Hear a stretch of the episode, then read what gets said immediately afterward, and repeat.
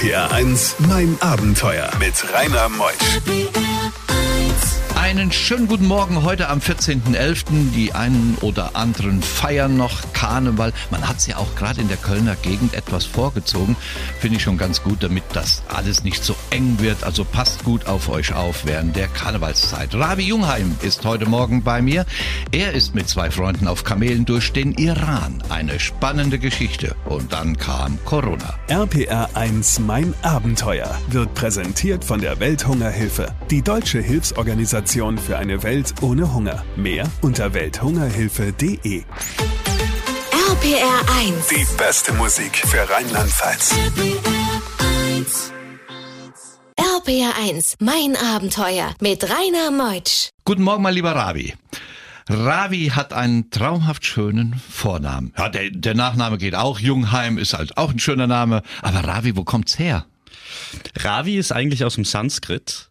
Ähm, meine Familie stammt aus Südostasien, Singapur, ähm, indische Einwanderer aus Tamil Nadu. Und daher habe ich meinen Namen bekommen. Ravi bedeutet die Sonne. Ja, das bist du auch. Und wenn du reinkommst, füllst du schon den Raum aus, bist noch keine 30 und schon sehr viel gereist. Du bist als Neunjähriger von Singapur nach Deutschland. Ich glaube in den Odenwald, gell? Ganz genau. Äh, Hessische Bergstraße, Odenwald ist die Region, Bensheim, ganz genauer Einhausen, ein ganz, ganz kleines Örtchen. So wer die indische Gene in sich hat, das ist ja ein reisendes Volk. Man sieht ja sehr viele Inder auf der ganzen Welt. Kommt daher deine Reiselust? Oh, tatsächlich nicht. Meine Reiselust kommt von meinem deutschen Vater, der einfach um die ganze Welt gereist ist als Geschäftsmann und auch sehr, sehr naturverbunden war. Von ihm habe ich es definitiv. Der hat eine Mama kennengelernt in Singapur, gell? Ganz genau. Dann kam die große Liebe und dann kam der Ravi. So ist es. Und dann, Ravi, reiste schon sehr früh nach deiner Schulzeit, warst du erst bei der Bundeswehr und hast dich dann schon auf die Socken gemacht, gell? Genau. Ich bin dann schon um die Welt ein Stück weit gereist. Ähm, Was war das für Reisen so? Zuerst Backpackerreisen, ganz klassisch, aber ich habe dann schon gemerkt, dass es mich mehr in die Gebirge gezogen hat, mehr ins Berg, in die Bergwelt und mehr einfach beim Wandern und bei sich selbst sein. Mhm. Alleine?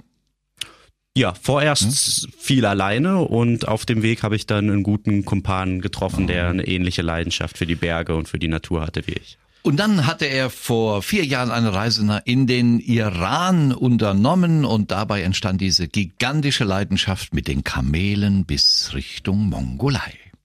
RBR1, mein Abenteuer. Ravi ist heute Morgen hier, Ravi Jungheim aus dem Odenwald angereist, obwohl aus Freiburg, glaube ich, wohnst du jetzt, gell? Oder wo? Jetzt wohne ich in Freiburg, ja. ganz das genau. Ist auch toll dort, gell? Oh ja, das Rande ist wunderschön grün. Da. Schwarzwald. Man kann viel draußen sein. Aber der Europapark ist ja nicht so meins. Also dann Europa, aber du ziehst, du, du willst ja in die Welt hinein und dann kam diese Idee aufgrund einer Reise in dem Iran, da warst du auf einer Kamelfarm. Wie, wie, wie hat's dich denn dahin getrieben? Also ich bin ganz in den Süden nach Bandar Abbas, um ganz genau zu sein, eine kleine Insel, Chechem.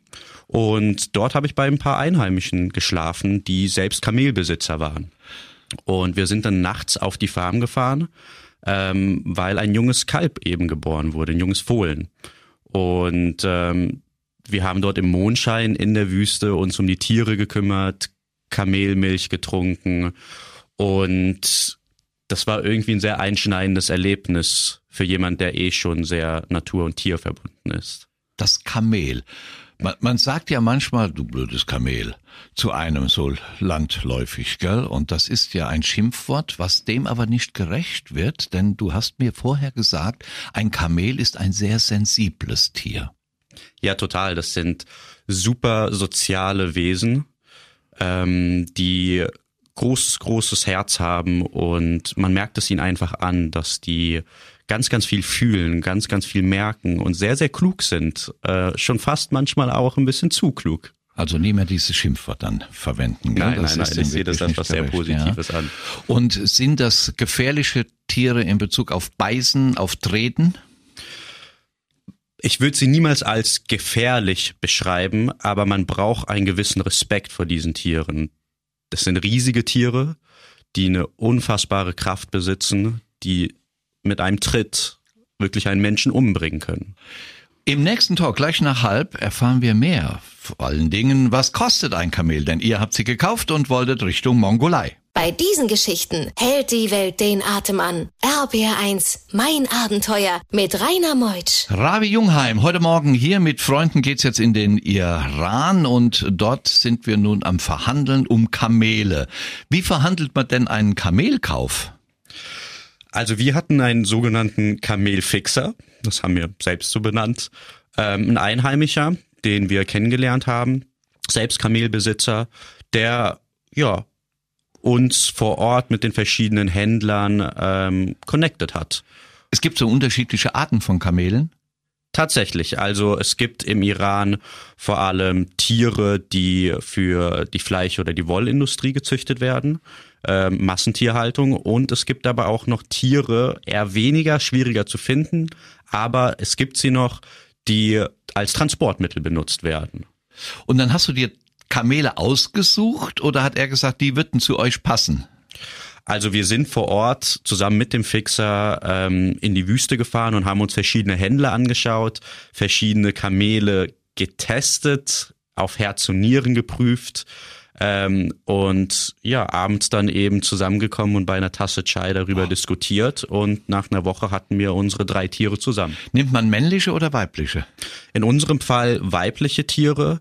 Ähm, die männlichen Tiere, die nicht kastriert wurden im Iran, die sind manchmal aggressiver, erst recht zur Brunft, also zur Paarungszeit, ähm, was auch eben gerade im Iran so war. Die weiblichen Tiere sind umgänglicher. Wie habt ihr denn verhandelt? Ist das so, wie man sagt im Orient, ah, ich will das, nein, ich will nicht das und gib mir das? Wie war die Verhandlung? Ja, in der Tatsache ist das ein bisschen so. Also wir hatten natürlich einen Dolmetscher. Ähm, man ist nicht so direkt wie hier in Deutschland. Es ist immer verbunden mit ähm, viel Smalltalk, zusammen essen, zusammen quatschen und Tee trinken und in der Region halt eben auch Opium. Opium. Wir spielen erstmal ein paar Takte Musik und dann kommen wir aufs Opium zu sprechen. RPR1, mein Abenteuer around the world. Die packendsten Stories von fünf Kontinenten. Ravi hat eben gesagt, man will jetzt drei Kamele kaufen, um mit diesen Kamelen und den beiden Freunden Richtung Mongolei zu reiten oder zu gehen, was auch immer, das wird er uns gleich erzählen. Nun ist das eine Region im Iran, wo auch Opium angebaut wird und das ist ja da unten gang und gäbe, dass das geraucht wird. Hast du es mal probiert? Nein, ich selbst habe es nicht probiert, aber es war auf jeden Fall in Quantitäten um uns herum. Permanent. Und wie findet man dann eine Preisfindung, ein Kamel zu kaufen? Wie macht man's? Also es hängt erstmal von ab, was dieses Tier kann. Ist es ein ausgebildetes Reit- oder Lastenkamel? Es hängt von ab, wie alt das Tier ist, wie die Persönlichkeit des Tieres ist und was für ein Geschlecht es hat. Hast du dich langsam dem Kamel angenähert? Oder gesagt, das will ich? Nein, man hat sich erstmal angenähert und man hat erstmal getestet, ob dieses Tier die Kommandos richtig beherrscht. Ah. Man hat geguckt, ob es auch wirklich so alt ist, wie es gesagt wurde. Ah. Man hat sich den Gang des Tieres angeschaut, ob es nicht irgendwelche Gebrechen oder Wehwehchen gab. Ähm, und man hat sich auch angeschaut, wie verhält sich das Tier gegenüber der Herde oder gegenüber anderen Tieren. Und gegenüber ja, den Menschen natürlich dann auch. Ist ja alles so wie bei einer Partnerbörse, gell? also nicht, nicht viel anders. Und dann der Preis, wer fing denn an mit dem Preis? Hast du gesagt, ich gebe dir 300 Euro oder hat er gesagt, ich will 500 Euro? Er hat dann eben gesagt, was er für das Tier möchte. Ähm, wir waren uns schon durchaus bewusst, dass da immer eine Ausländerpauschale draufkam. und dementsprechend haben wir für uns eben festgesetzt, was unsere obere Preismaxime ist. Und dann hat man ein bisschen gequatscht, das auf sich wirken lassen. Ähm, und entweder, entweder ist man nochmal drauf zurückgekommen oder man hat Zeiten gelassen. Was hast du dann bezahlt für die Kamele? Im Endeffekt haben wir um die 6000 Euro insgesamt gezahlt. Für wie viel Kamele? Für drei Kamele. Und ihr wolltet dann ganz alleine los. Genau. Dann machen wir das gleich nach elf. Gleich ein paar Takte Musik und die Nachrichten und wir sind dann wieder für euch da. RPR 1, mein Abenteuer mit Rainer Meusch. Heute Morgen in mein Abenteuer am 14. November, einem wunderschönen Tag im November, ist der Ravi bei mir. Ravi Jungheim, er kommt aus Freiburg. Er ist in Singapur geboren und dann mit jungen Jahren nach Deutschland gekommen und mit zwei Freunden macht er sich jetzt auf dem Weg vom Iran Richtung Mongolei. Nicht mit dem Auto, nicht mit dem Fahrrad, nein, mit Kamelen. RPR 1 Mein Abenteuer wird präsentiert von der Welthungerhilfe, die deutsche Hilfsorganisation für eine Welt ohne Hunger. Mehr unter welthungerhilfe.de. RPR 1. Die beste Musik für Rheinland-Pfalz. RPR 1, mein Abenteuer mit Rainer Meutsch. Ravi ist hier. Ravi, du hast studiert, Sozialpädagoge bist du und hast dich jetzt auf den Weg gemacht in den Iran mit zwei Freunden. Drei Kamele habt ihr gekauft, 6000 Euro auf den Tisch gelegt. Jetzt waren die Kamele euch und jetzt sollte es ja losgehen. Kannst du dich noch an den, das war ja im Januar 2020, kannst du dich noch erinnern an den ersten Tag, wo du ohne Führer, ohne alles, allein mit den drei Kamelen losmarschiert bist? Was war das denn für ein Gefühl? Es war tatsächlich ein sehr überwältigendes Gefühl, aber nicht auf einer positiven Art und Weise. Ähm, es sollte so sein, wie du es eben beschrieben hast, alleine in der Natur, in der Wildnis. Aber so fing es leider nicht an, da wir eben noch in der Opiumregion, in einer sehr gefährlichen Region unterwegs waren. Und wir die ersten drei Tage von der Stadt vor Ort, von der Region vor Ort eine Polizeieskorte bekommen haben. Und dementsprechend war es sehr viel Trubel um uns herum. Die Tiere waren noch nicht so wirklich aufeinander eingegroovt. Wir waren nicht wirklich eingegroovt.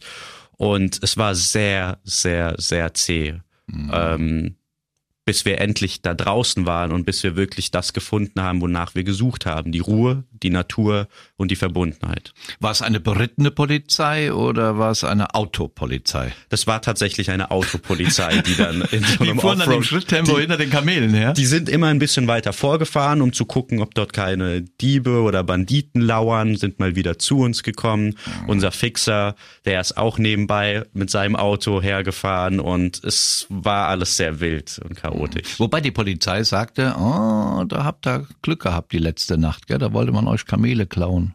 Tatsächlich, also weiß nicht wirklich, ob das so stimmt oder nicht, aber es war auf jeden Fall was in der Luft.